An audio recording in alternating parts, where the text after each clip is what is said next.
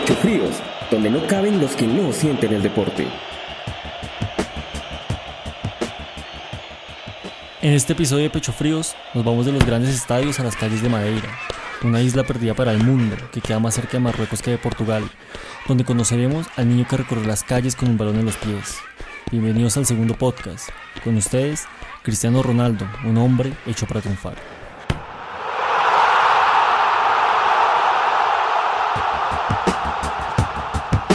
Creció oyendo a los mayores hablar de fútbol, de jugadores tan importantes para Portugal como Mario Coluna. Sin embargo, los ídolos que lo llenaron de pasión por la esférica fueron otros, Rui Costa, Pauleta, Fernando Couto y Luis Figo. De este último es la voz que se escucha en el fondo y que le dio a Cristiano las ilusiones para estar en una cancha. A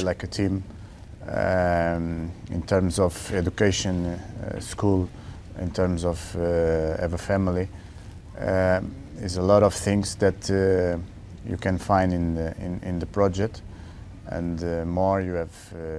En el audio, Figo, el ídolo de Cristiano, habla de la importancia de cultivar el talento. En el caso de CR7, las habilidades con el balón quedaron expuestas a temprana edad.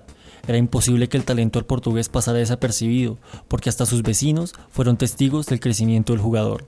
El que habla es Adelino Andrade, un vecino de Ronaldo, quien en una entrevista para la FP recuerda las hazañas con las que a una corta edad Cristiano ya daba espectáculo.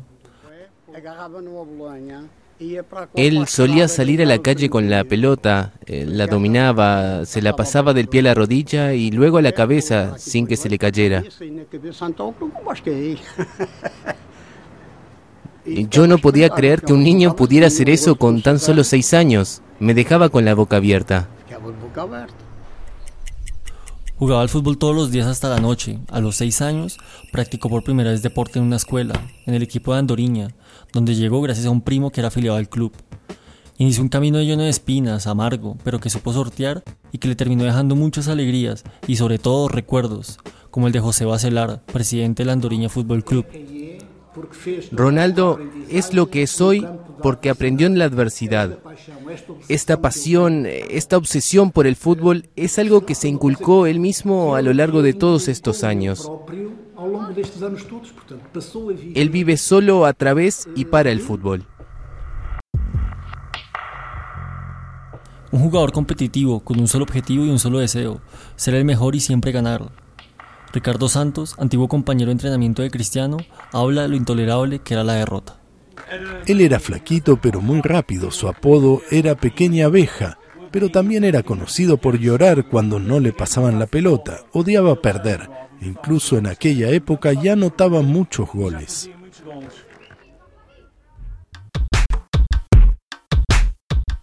A los 12 años tuvo una prueba en el Sporting de Lisboa durante las vacaciones de Semana Santa.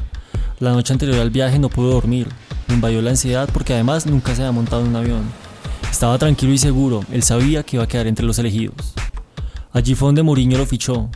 Ahí va el hijo de Van Basten, le dijo el entrenador portugués a su asistente. A los 17 años era un diamante en bruto en la cantera del Sporting de Lisboa. Allí jugó sus primeros partidos como en el equipo mayor, a escondidas entrenaba regates en el gimnasio con una pesa en cada pie para mejorar su técnica, porque ser el mejor aún paseaba por su mente. En agosto de 2003, el Manchester United firmó un acuerdo con Jorge Méndez, entonces presidente del Sporting. La idea era que el jugador llegara al Trafford en 2004. Pero tras una actuación memorable en un partido amistoso con los Diablos Rojos, Alex Ferguson no aguantó y se lo llevó.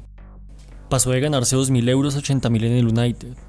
Dos años más tarde viviría el peor momento de su vida. El 7 de septiembre de 2005, su padre murió a causa del alcohol. Cristiano estaba concentrado con su país para jugar un partido por las eliminatorias al Mundial de Alemania. Luego del juego, volvió a Funchal, a su pueblo, para acudir al entierro. Luego de ese episodio, Ronaldo empezó a ascender en su carrera.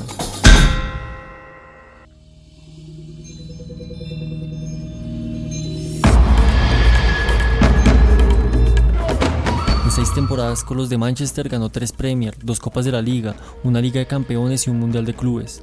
En el 2008, año en que ganó la Champions y el Mundial, logró el primer balón de oro de su carrera.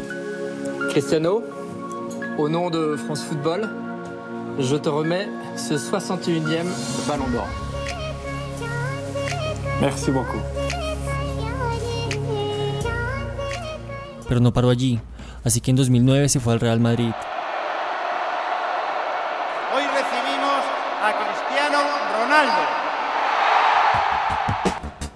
El cuadro merengue puso 91 millones de euros sobre la mesa y se quedó con él. La cifra causó enorme sorpresa. Cristiano se defendió.